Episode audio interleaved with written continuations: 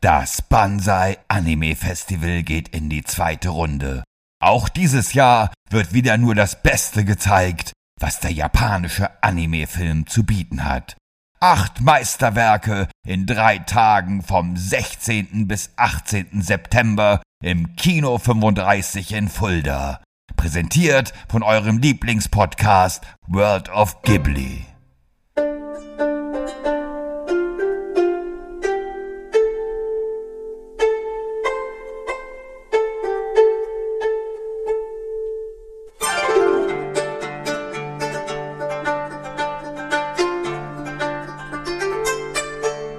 Am 21. September 1945 bin ich gestorben.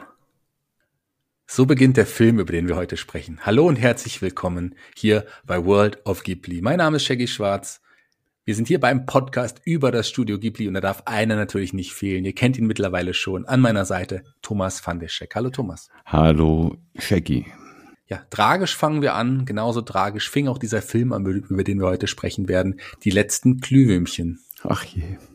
Ach je, das sagst du vollkommen richtig. Also, oh, das war nochmal schwierig, den jetzt tatsächlich nochmal zu sehen. Also ich bin ja, ich liebe diesen Film ja wirklich. Das ist ja einer meiner absoluten Lieblingsfilme, aber ich kann diesen Film irgendwie mir nicht anschauen. Ich bin dann immer zu fix und also fertig. Also ich liebe ihn, ich liebe ihn ein bisschen mehr. Ja, das glaube ich. Also ich bin dann ja. auch immer fix und fertig. Ich habe ihn mir jetzt extra zweimal nochmal angeschaut. Einmal auf Japanisch mit deutschen Untertiteln und einmal auf Deutsch nochmal. Aber ja, fangen wir doch mal an, lieber Thomas. Worüber, worum geht's in diesem Film? Hm, also, der Film führt uns nach 1945 gegen Ende des Zweiten Weltkriegs ins japanische Kobe. Der 14-jährige Seta Yokokawa und seine vierjährige Schwester Setsuko verlieren während eines amerikanischen Bombenangriffs das Dach überm Kopf wobei auch die Mutter schwer verletzt wird und kurz darauf stirbt. Ihr Vater, ein Offizier, ist auf einem Marinestützpunkt und nicht erreichbar, weshalb die Kinder nun bei ihrer Tante unterkommen müssen. Seta versucht Zetsko, soweit es ihm möglich ist, von allen Belastungen des Krieges fernzuhalten und verbringt seine Zeit hauptsächlich damit, seine Schwester aufzuheitern und abzulenken. Dadurch sind die beiden allerdings ein Dorn im Auge der Tante, die die Meinung vertritt, dass nur wer arbeitet auch was Gutes zu essen verdient hat und wirft Zeter vor, kein gesellschaftlicher Nutz zu sein. Dadurch, in seinem Stolz verletzt, beschließt Zeter mit Zetsko das Haus der Tante zu verlassen und in einen höhlenartigen Unterschlupf außerhalb der Stadt zu ziehen.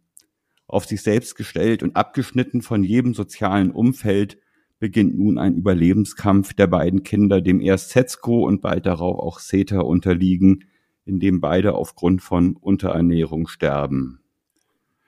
Die letzten Glühwürmchen wird aus der Sicht von Zeta erzählt, der dem Zuschauer bereits zu Anfang des Films mitteilt, so wie du eben zu Beginn des Podcasts, dass er am 21. September 1945 gestorben ist. Danach sieht man ihn in Form von Rückblenden, wie er die Erlebnisse seit dem Bombenangriff und dem Tod der Mutter nacherlebt. Ja, der Film ist 1988 in die Kinos gekommen. Ähm, Isao Tokahaka hat Regie geführt, hat auch das Drehbuch geschrieben. Der Film basiert auf der autobiografischen Kurzgeschichte Das Grab der Leuchtkäfer äh, von Akiyuki Nosaka, ähm, ja, dessen Schwester im, auch im ja, Zweiten Weltkrieg verhungert verstorben ist. Und er hat überlebt, aber sehr, sehr viele Parallelen äh, hat er in dieser Kurzgeschichte verarbeitet. Und es war auch erst nicht klar, dass, dass er dies wirklich die Freigabe erteilen würde für diesen, für, für eine Verfilmung. Es gab ja verschiedene Produktionsfirmen, die es gerne verfilmen würden. Letzten Endes hat ein Takahata ihn überzeugt, dass er der Richtige wäre, um diesen Film zu, ja, um diese Kurzgeschichte zu verfilmen. Und ich glaube, äh, da ist ihm auch ein Kunstgriff gelungen, oder? Ja, auf jeden Fall. Also der wenn man sich den Film anschaut, wie immer bei Ghibli-Filmen, die Detailverliebtheit ist beeindruckend. Und gerade vor allem die die die Bilder, die gezeigt werden von Kobe nach dem Bombenangriff, die Stills quasi, die nicht bewegten Bilder, die Hintergrundbilder, das ist egal, wie schrecklich es aussieht, wirklich jedes Bild einfach ein ein Meisterwerk. Und die meisten der Zeichner die an dem Film gearbeitet haben, haben den Krieg, Krieg ja schon gar nicht mehr miterlebt, sondern es war eigentlich Takahata der Einzige, der äh, quasi beurteilen konnte, wie die Hintergründe, wie das zerbombte Kobe aussehen muss. Und der Autor der letzten Glühwürmchen, also der Nasaka, als der die Hintergrundbilder gesehen hat, konnte es hundertprozentig bestätigen, dass es wirklich tatsächlich so ausgesehen hat. Also man muss sich das mal vorstellen, da ist der Hintergrund gezeichnet worden von Leuten, die es nicht erlebt haben und die, die es erlebt haben, haben es als genauso in Erinnerung. Puh, also ich bin immer noch, äh, allein wenn ich drüber rede, schon sehr, sehr mitgenommen. Also das ist ein Film auf jeden Fall, der mich nicht so positiv zurücklässt wie Totoro. Wir haben es aber schon auch in dem letzten Podcast gesagt, die beiden Filme sind ja parallel damals ins Kino gekommen. Sollten wir vielleicht der Vollständigkeit halber auch noch mal erwähnen. Ja, man ging ja davon aus, dass Totoro eigentlich kein finanzieller Erfolg werden würde und hat deswegen Totoro und die Glühwürmchen als Double Feature gezeigt. Und interessanterweise hatte man zuerst Totoro gezeigt als Vorfilm und dann die Glühwürmchen als Hauptfilm sozusagen. Und nachdem die Leute durch Totoro mit guter Laune in den zweiten Film gegangen sind, äh, haben sie dann bereits nach 20 Minuten das Kino verlassen, weil äh, sie es einfach nicht ausgehalten haben, die gute Stimmung, in der sie durch Totoro geraten sind, äh, sich versauen zu lassen. Und daraufhin hat man kurzerhand äh, das Ganze umgestellt, hat gesagt, man zeigt erst die Glühwürmchen und dann Totoro sozusagen als Tröster hinten, hinten dran als zweites. Und ich denke, das war dann auch die richtige Entscheidung. Die richtige Entscheidung. Also da, da viele konnten wahrscheinlich nach dem Film erstmal nicht aufstehen, mussten noch da auf ihren Kinosesseln sitzen bleiben und hatten dann Totoro, um dann nochmal wirklich runterzukommen kann man nicht sagen, eher wieder hochzukommen wahrscheinlich eher so. Das ist, äh, das ist wahrscheinlich eher die bessere, äh, der bessere Ausdruck dafür. Der Film ist übrigens im, damals nicht im Verlag Tokuma Shoten erschienen, wie ein Großteil der, der Ghibli-Filme, sondern als äh, Verleihfirma trat auch der Verlag des Romans auf, Shinshosa, sprich, die haben auch heute noch die Rechte. Das ist auch einer der Gründe, warum der Film zum Beispiel nicht bei Netflix wie ein Großteil der anderen Ghibli-Filme zu sehen ist oder auch damals nicht zu Disney zeitweise gewandert ist und deswegen auch anders vermarktet wird, auch in anderen Ländern. Das ist der, der Grund de dessen. Wir haben, lass uns mal ganz kurz, äh, was wir ja selten machen, ist auch über die deutsche Syn äh, Synchron, äh, deutsche Synchronarbeit sprechen. Da sind nämlich auch wirklich große Namen am Werk. Gerrit äh, Schmidt-Voss unter anderem, äh, der, der äh, spricht Seiter und das ist ja jemand, den man hierzulande auch kennt als deutsche Stimme von Leonardo DiCaprio zum Beispiel oder Jim Parsons, Wentworth Miller, also ganz bekannte Namen, die er, die er synchronisiert hat. Oder auch die Mutter Ulrike Stürzenberger, auch eine bekannte deutsche ähm, Synchronsprecherin, die unter anderem Kate Winslet, ähm, Jennifer Aniston, Patricia Arquette und so Leute spricht. Also da hat man wirklich Namen, große Namen der Synchron, der hiesigen Synchronszene an, an, an Land gezogen. Aber man muss sagen, die deutsche Synchronarbeit, die ist auch wirklich gut in diesem Film, oder? Die ist exzellent, muss ich wirklich sagen. Also ich habe den Film bis jetzt eigentlich immer auf Deutsch gesehen und habe ihn mir jetzt für den Podcast das erste Mal auf Japanisch mit deutschen Untertiteln angeguckt. Und ich muss sagen, dass die deutsche Synchronisation mich tatsächlich emotional noch mehr gepackt hat als die japanische Originalversion. Jetzt weiß ich natürlich nicht, sind die Subtexte schlecht oder, aber egal. Ähm, normalerweise mache ich das bei Animes genau umgekehrt. Also ich habe früher mit Deutsch angefangen und mittlerweile schaue ich es mir, wenn es möglich ist, eigentlich nur noch auf Japanisch mit deutschen Untertiteln an, weil es einfach wirklich besser ist. Aber bei den letzten Glühwürmchen werde ich mich für die Zukunft, wenn ich ihn mir nochmal anschaue, tatsächlich für die deutsche Version entscheiden. Ja, das ist auf, also kann man hier auf jeden Fall die Empfehlung geben, auch mal die deutsche Version zu sehen oder gesehen äh, zu haben oder anzuschauen, wenn man es noch nicht getan hat, weil das ist, lohnt sich auch wirklich. In Deutschland ist der Film übrigens erst 2002 damals äh, von ja dem heutigen Kase, das ist auch der der bekannteste Anime Verlag oder einer der bekanntesten rausgebracht worden auf Videokassette, falls das einige von euch noch kennen. Was war das? Damals erstmal, das sind diese quadratischen, quadratischen Dinger. Witzigerweise, ähm, eine kleiner Fun Fact, meine Freundin ähm, hat eine, eine Arbeitskollegin, ist noch jung, hat da neu angefangen und hat gesagt, ja, ich hatte früher mal so einen Film, ich weiß nicht, ob ihr das noch kennt, das waren diese, diese auf diesen quadratischen Dingern, die kannten VHS-Kassetten nicht mehr, so alt sind wir schon, dass die einige Leute das heute nicht mehr namentlich wissen. Ja, Lass uns zurück, lass uns aber in dem Fall wieder zurück zum, zum Film kommen. Ähm, ich habe äh, Takahata hat hier Regie geführt, hat das Drehbuch geschrieben. Wir haben ja sonst auch in den letzten Folgen immer Filme von Miyazaki gehabt. Das ist jetzt so der erste Takahata-Film, den wir besprechen. Wie, wie siehst du seine Arbeit hier und wie stehst du generell zu ihm? Gut, Takahata hat ja eigentlich bis jetzt für Ghibli-Geschichten, und das ist ja, wir sprechen ja jetzt quasi hier erst über die zweite wirkliche Ghibli-Verfilmung. Nee, die dritte, die dritte. Wir hatten ja, wir hatten ja Laputa, da war Takahata Produzent mit Totoro, hat Takahata gar nichts zu tun gehabt, weil er hat ja parallel zeitgleich an den Glühwürmchen gearbeitet. Allerdings ist Takahata ja eigentlich der Regie-Veterane. Ne? Zu dem Zeitpunkt äh, war Miyazaki ja eigentlich noch ein Frischling, kann man sagen. Takahata hat ja schon in den 60er Jahren Regie geführt und Miyazaki hat ja, glaube ich, erst äh, irgendwann Mitte der 70er mit Lupin das, das äh, Schloss des Cogliostro ähm, das erste Mal Regie geführt. Ja, und, und zum Beispiel auch bei Heidi. Bei Heidi hat ja auch Takahata Regie geführt. Also man kennt eigentlich Takahata eher als Regisseur. Und eigentlich hat er, wenn man sich seine früheren Werke anguckt, wirklich sehr fröhliche, sehr lebendige Filme gemacht, die auch tatsächlich eher was für Kinder gewesen sind. Und jetzt das erste Mal wirklich einen richtig schweren, schweren Film, der eigentlich überhaupt nicht kindertauglich ist. Sehr witzig ist da natürlich auch äh, die, die FSK-Bewertung des Films. Der, die FSK-Bewertung liegt bei sechs, glaube ich, bei sechs Jahre.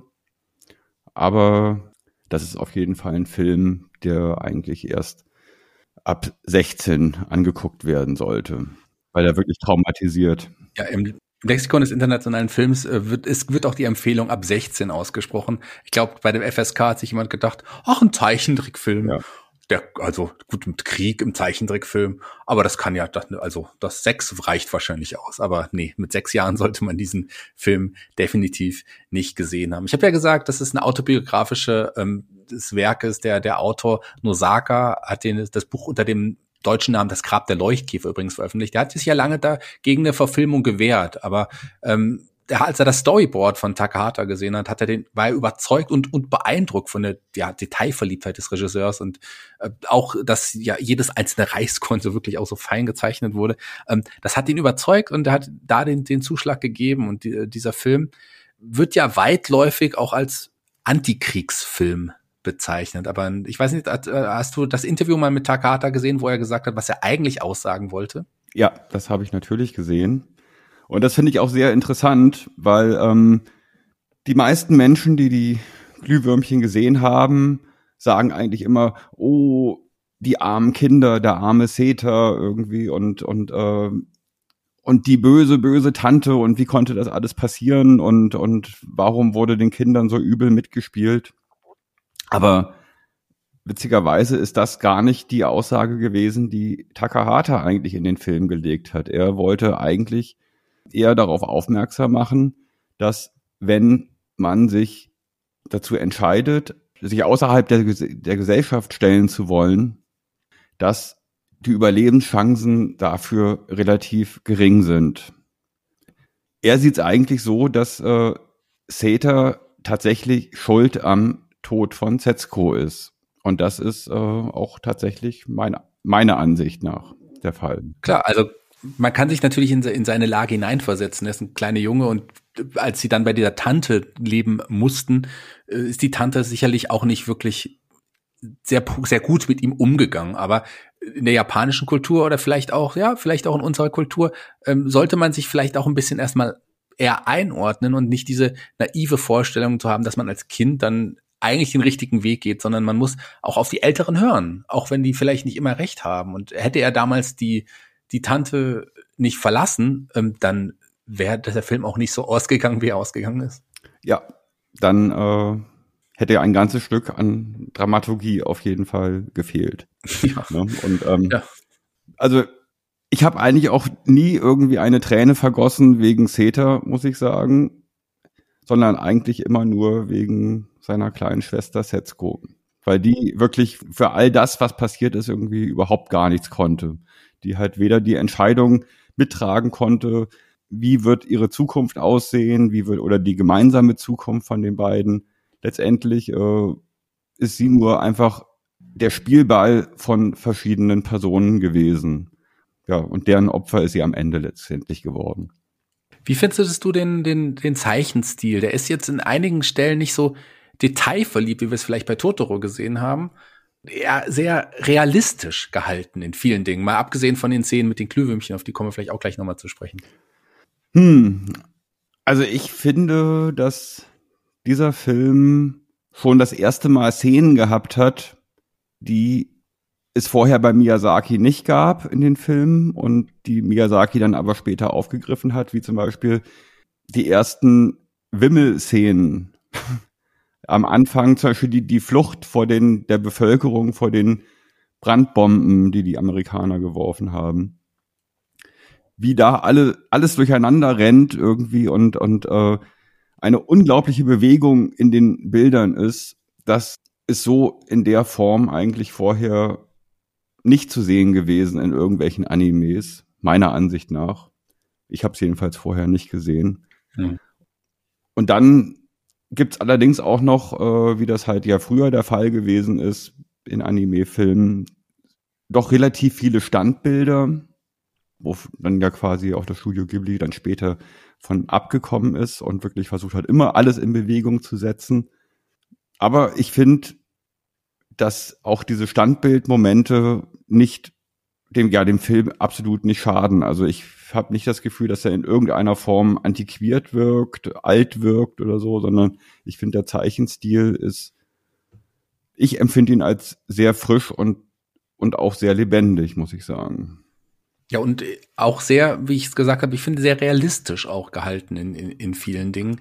Außer manche, diese manchen, also diese Szene ganz am Anfang zum Beispiel, als dann, als, ähm, als äh, Saito stirbt und diese Dose rausgeworfen wird und dann diese Glühwürmchen da rausgehen, dann ist es in diesem Rot gehalten, als eher so geisterhafte Erscheinungen zu sehen sind. Dann ist es, dann ist es fantastisch, also im Sinne nicht von fantastisch, sondern im Sinne von Je Fantasie geladen. Jenseitig. Ich meine, immer, ja, immer, jenseitig. immer, genau, immer dann, wenn quasi die Rückblenden zu sehen sind, ja. ähm, oder wenn Seta sich selbst beobachtet, was in der Vergangenheit passiert ist, sind das ja quasi jenseitige Momente, weil er ist ja eigentlich zu dem Zeitpunkt schon tot.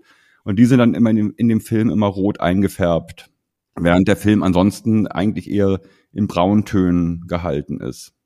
Und ich, man leidet einfach so mit Setsko mit. Ich, du hast es richtig gesagt. Mit ihr leidet man, äh, mit, mit, mit Saita vielleicht auch, ja, okay, aber er hat, gut, er ist ein Junge, klar, mit verschuldet auch, aber trotz allem ist er trotz allem ein Junge. Ja, und die, und die, und die Dramatik überhaupt, finde ich, die kommt erst eigentlich relativ gegen Ende. Also nachdem Setsko dann schon gestorben ist, dann gibt's ja noch eine Sequenz, was auch eine wirklich meiner Lieblingssequenzen im Film ist, wo es quasi wieder eine Art Rückblende gibt, wo man sie sieht, wie sie vor diesem höhlenartigen Unterschlupf spielt und eigentlich die ganze Zeit über alleine ist. Und auch, es gibt ja auch den Moment, wo äh, sie schon halb verhungert ist und sie liegt schon irgendwie halb bewusstlos irgendwie im Gras und Seta kommt und ist erleichtert, dass sie noch nicht gestorben oder dass sie, dass sie überhaupt noch lebt und sagt ihr, ich werde dir jetzt was zu essen besorgen und dann gehe ich nie wieder weg. Und Zetsko sagt, ist mir egal, ich will nichts essen, Hauptsache du bist bei mir, du bleibst bei mir irgendwie. Und äh, dieses Mädchen ist eigentlich nicht aufgrund von Unterernährung gestorben, sondern das Mädchen ist eigentlich an Vereinsamung gestorben weil Seta eigentlich nie wirklich da gewesen ist. Er hat immer gedacht, er muss Verantwortung übernehmen, er muss Verantwortung übernehmen, hat aber kaum, war kaum in der Lage, für sich selbst Verantwortung übernehmen zu können. War eigentlich immer nur auf der Suche und auf dem Sprung und eigentlich war Setsko die ganze Zeit alleine und Drama, oh, diese, diese Szene, wo sie, wo, wo sie in dieser Rückblenden-Szene am Bach an, an diesem See sitzt und mit sich selbst Schnick, Schnack, Schnuck spielt. Und, und sie kann nur verlieren. Der ganze Film steckt so dermaßen voller Metaphern, das ist unglaublich. Also es fällt mir auch schwer, tatsächlich auch noch zuzuhören, weil mich das schon wieder total runterzieht. Also es ist wirklich tragisch halt. Denn wichtig für die Dramaturgie des Films ist sicherlich aber auch, wie in so vielen äh, Filmen des Studio Ghiblis, die Musik auch. Und die Musik ist ja auch hier extrem tragend. Ja, also ich empfinde die Musik als mel melancholisch auf eine ganz raffinierte Art und Weise. Es ist eigentlich eine, also die Hauptmelodie ist eigentlich eine beschwingte Melodie, der aber eine gewisse Schwere auch durch die Instrumentierung zugefügt worden ist, die in ihrer Fröhlichkeit, die sie hätte ausstrahlen können, schon eine unglaubliche Hoffnungslosigkeit packt. Ja. Und, ähm, und das ist eigentlich genau das, was der Film auch widerspiegelt. Also man, der Film wechselt ständig ab zwischen wirklich ganz schönen Momenten, wo man sich irgendwie mit den Kindern mitfreuen kann und dann im nächsten Moment wieder irgendwas, äh, wo man einen Schlag in die Magengegend bekommt. Das hast du ja schön ausgedrückt, ist vielleicht auch falsch gesagt. Du hast ja auch jetzt im, im Vorfeld gesagt, die, gerade die Musik ist ja auch so entscheidend. Deswegen haben wir uns en, en, entschieden, auch bei unseren Kriterien auch einen neuen Punkt wieder einzubringen, wo wir gemerkt haben, okay, das gehört sicherlich zum Studio Ghibli-Film, das muss man auf jeden Fall auch bewerten und das ist die Musik. Auf jeden Fall. Wir haben jetzt die Musik als neuen ähm, Kriterienpunkt mit hinzugenommen und dadurch ergibt sich auch bei den letzten beiden Filmen gibt's eine, gibt's eine neue Punktzahl, da kommen wir aber gleich dann dazu. Ich möchte gerne noch, äh, noch so ein paar Easter Eggs oder so ein paar Sachen ansprechen, die wir später auch nochmal ansprechen werden, weil in den Ghibli-Filmen tauchen ja immer wieder verschiedene Referenzen zu anderen Filmen auf und werden wir auch nochmal drüber sprechen, wenn wir dann dabei sind. Aber bei, bei Chihiris mhm. Reise ins Zauberland zum Beispiel gibt's ja auch zwei Easter Eggs. Zum einen die Zugszene ähnelt sehr auch dieser Zugszene, genau. Das ist, es ist sehr, sehr ähnlich. Und dann gibt's auch noch ähm, eine Szene, als der Zug abfährt, sieht man ein Mädchen da stehen, das die gleiche Kleidung wie Setsuko trägt. Bisschen älter, wohl, aber es ist die identische Kleidung wie Setsuko in den letzten Glühwürmchen. Also das und auch dieselbe Frisur, aber dieser Moment, dieses Mädchen auf dem Bahnsteig ist so kurz nur im Endeffekt zu sehen. Das sind wirklich nur zwei, drei Frames. Ich habe mir tatsächlich die Mühe gemacht und habe versucht, äh, da mal das Bild zu stoppen, genau in dem Moment, wo dieses Mädchen auf dem Bahnsteig zu sehen ist. Und ja, von der, von den Klamotten und von der Frisur könnte das Setskro sein, aber dieses Mädchen ist wesentlich älter. Ja. Also ich würde sie irgendwie auf, auf äh, neun oder zehn schätzen und nicht irgendwie auf vier. Ja, älter ist sie definitiv. Also äh, das schon, da hast du vollkommen recht. Nun ja, gibt's noch irgendwas, was du zu dem Film sagen magst, oder wollen wir zu, unser, zu unseren Kriterien kommen, zu unserer Einordnung? Naja, also nochmal auf die Synchronisierung sollten wir mal zurückkommen. Da gibt's noch einen sehr interessanten Fakt, das habe ich so noch vorher in anderen Filmen nicht erlebt oder nicht gehört, dass es so gemacht worden ist. Jedenfalls im Original auf Japanisch, dass die das Mädchen, was äh, Setsuko gesprochen hat, das war auch nur vier oder fünf Jahre alt. Und man hat dem Mädchen nicht zugetraut, dass die auf den fertigen Film ihre Dialoge, also ihre, ihre Texte sprechen könnte. Deswegen hat man das einfach mit ihr im Vorfeld schon aufgenommen. Hat halt immer gesagt, hier, sag jetzt mal dieses, sag jetzt mal jenes. Und dann hat man anschließend den Anime drumrum gebaut. Das fand ich irgendwie sehr interessant, weil das habe ich noch nicht gehört vorher, dass das irgendjemand mal gemacht hätte. Das passiert tatsächlich auch in den seltensten Fällen, aber klar, ich finde den Ansatz richtig, bei so einem jungen Kind das zu machen und ich finde, es wirkt dadurch auch, klar, wir sind des Japanischen, äh, ich noch weniger mächtig als du, aber ich finde, das macht es auch noch mal, noch mal berührender, wenn man das wirklich so hört und das, also und so weiß, ich mach das, macht das für mich jetzt noch mal eine Spur trauriger. Ja, wobei aber dann einfach noch mal die deutsche Synchronfassung das Mädchen, was Setskro gesprochen hat, die hat einen ganz, ganz großartigen Job gemacht. Ja, Wie gesagt, wir haben es ja am Anfang schon gesagt, die deutsche Synchronisation ist hier wirklich herausragend. Es lohnt sich, diesen Film auch auf Deutsch zu, zu schauen. Das werden wir nicht bei jedem Film sagen. Ich glaube, das ist hier auch eine große Ausnahme, dass wir das hier nochmal kundtun. Aber lass uns jetzt zur, ja, zu unserem, zu unserer Auswertung kommen, lieber Thomas. Bist du bereit? Ja, wir haben ja jetzt sechs Punkte vorher, das heißt, es verändert unsere Rechnung. Deswegen müssen wir ja ganz kurz auch nochmal auf die letzten Filme zurückkommen. Da haben wir jetzt auch noch äh, den Punkt Musik eingebaut, nachträglich. Deswegen verändert es zumindest teilweise auch äh, die Endpunktzahl der Filme jeweils. Wie war es denn bei Das Schloss im Himmel? Da haben wir dir Musik jetzt auch noch Punkte gegeben. Wie war deine Musikzahl? Begründe es mal kurz. Gut, also ähm, bei Laputa, dem Schloss im Himmel, würde ich sagen, ist die Musik sehr sehr wichtig für den Film, weil ähm, gerade in den actionreichen Szenen ähm, die Musik halt wirklich sehr unterstützend wirkt. Aber ansonsten hat die Musik nicht ganz so einen bleibenden Eindruck bei mir hinterlassen. Hab, aber, hab sie aber als wirklich wichtig empfunden und hab ihr deshalb irgendwie sechs Punkte gegeben. Ich habe der Musik auch sechs Punkte äh, gegeben, aus nahezu den gleichen Gründen, wie du es jetzt getan hast. Dadurch verändert sich aber wirklich äh, nichts an der Gesamtpunktzahl, weil da waren wir schon im Durchschnitt bei sechs Punkten.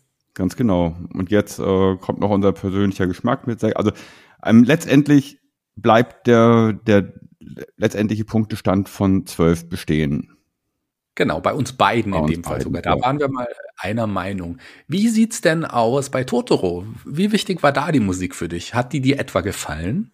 Nein, überhaupt nicht. Also nein, ganz also Totoro, die Musik zu Totoro ist perfekt. Also es gibt da wirklich nichts, nichts dran zu meckern. Ich hatte das im, im Podcast ja schon erwähnt. Mich hat das alles so ein bisschen an Peter und der Wolf erinnert jeder wichtige Protagonist hat quasi, kam es mir jedenfalls so vor, seine eigene Musik, seine eigene Melodie gehabt.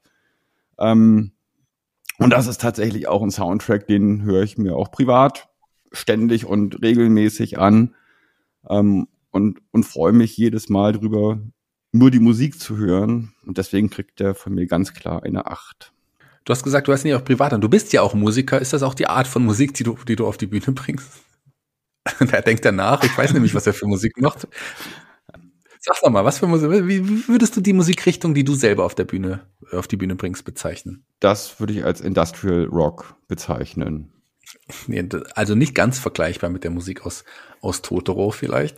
Aber ich verrate mal, ich habe vor, auf der Musik von, von äh, Totoro basierend, einen Song zu machen, der auch zu der Musik passt, die ich auf die Bühne bringe. Also okay. darf man mal gespannt sein. Ich selber auch. Du bist ja auch schon auf dem Wacken auch aufgetreten, aber wahrscheinlich dann nicht äh, mit Totoro-Musik. Doch, das kam auch nicht so gut an. okay. Was, was, also ich kann dir auch nur zustimmen, die Musik von, von Totoro ist, die ist nahezu perfekt. Also ich würde sogar sagen, die ist perfekt. Ich kann auch nichts anderes als acht Punkte geben macht, aber das verändert tatsächlich da die Wertung. Was, was macht's denn mit deiner Zahl? Also, ich hatte ja letztendlich äh, als Gesamtergebnis bei Totoro eine 14,8. Dadurch, dass ich jetzt aber der Musik acht Punkte gebe und einen Punkt deswegen oder jetzt ein, ein, ein, ein der Faktor Musik halt dazukommt, komme ich auf ein letztendliches Ergebnis von 15 Punkten. Ja, ich hatte eine 13,8 und komme letzten Endes jetzt auf eine Gesamtpunktzahl von genau 14 Punkten. Das heißt 15 bei dir, 14 bei mir. Damit ist der Film aber immer noch auf Platz 1. Mal sehen, ob sich das heute ändern wird. Denn wir kommen jetzt zu unserer persönlichen Meinung oder zu unseren Punkt, äh, Punkteauswertung für die letzten Glühwürmchen. Wie, äh, wie viele Punkte gibst du der Umsetzung? Ich bin da voreingenommen, weil drei Ghibli-Filme gehören zu meinen absoluten Lieblingsfilmen. Zwei haben wir schon jetzt davon besprochen, Totoro und die Glühwürmchen. Und deswegen, die Glühwürmchen bekommen von mir, was die Umsetzung angeht, auf jeden Fall eine Acht. Tja, ich kann da auch nicht anders äh, als mit dir gehen und zu sagen, auch für mich natürlich einer, nicht nur einer meiner Lieblings-Ghibli-Filme, sondern auch wenn ich mir den nicht immer ansehen kann oder eigentlich am liebsten gar nicht mehr ansehen möchte, obwohl er so gut ist, kann ich auch nicht anders, weil ich einfach nicht, ich, ich, ich also ich kann er nicht eigentlich ruhig bleiben. Ich bin ja jemand, der wirklich die ganze Zeit weint und ich lasse ja sonst in meinem normalen Leben keine Emotionen raus. Aber wenn ich diesen Film schaue, dann kann ich nicht anders. Auch selbst meine Katze im Hintergrund, die flippt auch schon aus, falls man die hört. Ich kann auch nicht anders als der Umsetzung auch acht Punkte geben, ganz klar. Wie ist es mit Action? Ja, Action. Da haben wir natürlich irgendwie den Brandbombenangriff der Amerikaner, das durcheinander wuselnde, die durcheinander wuselnde Bevölkerung. Aber irgendwie ist das für mich irgendwie nicht richtig Action. Und ich finde, bei diesem Film kann man auch nicht wirklich von Action reden, sondern ich würde das eher als, als Dramatik bezeichnen. Die Action des Films ist Dramatik und ähm, da bekommt er von mir ganz klar eine 7. Ja, also ich finde schon, dass man auch diese, diese Kriegsszenen, ja, Action, das ist schwierig, aber ich würde das auch, würde Dramatik auf jeden Fall mit als Faktor dazu nehmen und aber auch die Szenen mit bewerten, weil die, die sind klar actionreich, aber die sind auch sehr dramatisch. Ich kann auch nicht anders. Ich weiß nicht, ob wir heute uns vielleicht bei einigen Sachen unterscheiden werden. Hier zumindest auch nicht. Von mir auch sieben Punkte. Hm, was mir alles nach. Naja, also einige werden, einige unserer Hörer werden sich jetzt vielleicht beschweren und sagen, bei dem nächsten Punkt, warum habt ihr den Faktor Humor noch mit drin? Aber der gehört nun mal in unsere Skala. Und ähm, de deswegen auch hier. Und ich glaube, bei Humor wird es keine sieben oder acht bei dir, oder? Nein, tatsächlich nicht. Was Humor angeht, würde ich sagen, ist der von uns besprochenen Film bis jetzt derjenige, der am schlechtesten von mir bewertet wird. Der Film hat nicht mal Scheißhumor, der hat überhaupt keinen Humor. Obwohl es ein paar wirklich sehr, sehr schöne Momente gibt, wo man irgendwie auch mal lächeln kann, aber das ist nicht wirklich Humor. Ich denke da an die Szene, wo Setsko der Krabbe hinterherläuft und dabei ein kleines Lied singt, um dann letztendlich vor einer verstorbenen Person, die nur mit einer Bambusmatte zugedeckt worden ist, mhm. äh, landet und ihr Bruder kommt und sagt, ja, guck da nicht hin, das ist für mich kein Humor, obwohl das eine, eine sehr schöne, ein, eine sehr schöne Szene ist. Deswegen bewerte ich den Film nicht nach Humor, sondern nach den eher schönen Szenen. Und die sind nicht so, also jetzt, die, die einen ein bisschen so zum Lächeln bringen. Und die sind halt eher spärlich gesät. Und deswegen gibt es bei mir eine drei. Ja, ich weiß, was du meinst. Tatsächlich, also lach, viel lachen kann man in diesem Film tatsächlich nicht. Also ich weiß nicht, ob ich überhaupt einmal gelacht habe. Aber diese schönen Szenen, die sind ja auch schon da und auch die würde ich da in dieses Kriterium mit einbeziehen. Und allerdings liegt ja über die ganze Zeit darüber noch so ein schwer, so eine Art Schwermut, so eine Dramaturgie, die einen dann jetzt nicht tief in diese wirklich, ja auch vielleicht wenn man die Dramaturgie nicht sehen würde, amüsanten Szenen irgendwie reinlässt. Trotz allem sind sie auch für mich da und die sind auch wichtig. Allerdings haben sie mich nicht zum Lachen oder auch nicht zum Lächeln gebracht. Aber wenn ich die getrennt betrachte, dann gebe ich die, für den Humorfaktor, komisch es klingt, trotzdem vier Punkte. Alles klar. Gut. Wie ist der Plot? Wie stehst du zum Plot? Also wie gesagt, es ist ein Film, der mich wirklich sehr, sehr mitgenommen hat. Jedes Mal extrem mitnimmt, wenn ich ihn mir anschaue. Und der mich zu packen weiß. Und egal wie oft ich ihn mir jetzt auch schon angeschaut habe, ich emotional jedes Mal wieder gefangen bin. Und ich finde einfach die Story und die Handlung und, und auch gerade der ganze psychologische Aspekt in dem Film extrem gelungen. Und deswegen gebe ich dem Film vom Plot her eine Acht. Ähm, ja, äh, ich kann tatsächlich auch nicht anders. Auch, auch, du begründest ja immer perfekt. Was, wie soll ich anders begründen, wenn du schon alles gesagt hast? Äh, dieser Film ist einfach rund. Auch, wie gesagt, wenn ihn andere, viele bezeichnen ihn ja als Antikriegsfilm, das haben wir nochmal rausgestellt. Auch abseits davon, die, die eigentliche Geschichte, dahinter steckt, die fasziniert mich, interessiert mich, nimmt mich mit. Ich finde auch, das ist rundum gelungen, auch von mir eine Acht. Wir, wir schmeißen heute mit den Achtern um uns so ein bisschen. Das ist jetzt, äh, wir haben zusammen schon vier Achter. Ich glaube, wenn wir jetzt so, wir haben ja jetzt noch zwei Kriterien, ähm, die Musik und ähm, und den Heulsusen. Und den Heulsusen-Faktor. Beim Heulsusen-Faktor, da kann es nicht anders sein. Acht. Aber lass uns bei der Musik Acht. erstmal bleiben. Die Heulsusen-Faktor ist immer unser, das ist unser Main-Event in der ersten Kategorie. Deswegen, wie viele Punkte gibst du bei der Musik? So. Ich finde, die Musik ist jetzt nicht sonderlich vielschichtig aber dieses eine, dieser eine Song, das eine Stück, was ähm, quasi durch den ganzen Film durchläuft, der immer wieder zu hören ist, der trägt die Dramatik des Films so ungemein. Ähm, insofern kann ich da weder nicht wirklich von einem Soundtrack sprechen, den ich jetzt bewerte, sondern von dem einen Song. und dem gebe ich von der Wirkung her auf und auf die manipul manipulative Wirkung auf den Film eine sieben. Eine sieben von deiner Seite. Ähm, ich, äh, ja, du hast meist hast du schon gesagt, tatsächlich ist es jetzt nicht so, dass die Musik sehr abwechslungsreich ist. Das ist der Film ja auch nicht. Sollte die Musik dann also auch nicht sein. Die Musik ist sehr tragend für den Film und trägt unglaublich zur Dramaturgie bei. Und gerade dieses, dieses eine Musikthema, was du gerade angesprochen hast, das ist so entscheidend. Allein wenn ich das höre und die Augen zu haben und dieses Musikthema höre, dann fange ich an zu weinen. Also das ist für mich in diesem Film fast noch wichtiger als in den Filmen zuvor, wobei natürlich die Musik bei Totoro unglaublich schön ist. Hier ist die Musik nicht schön, aber ex ja, doch auch schön, aber extrem wichtig für diesen Film. Und ich gehe so weit und gebe hier noch eine Acht bei der Musik. Oh, okay. Kommen wir zum Heulsusen-Faktor. Acht.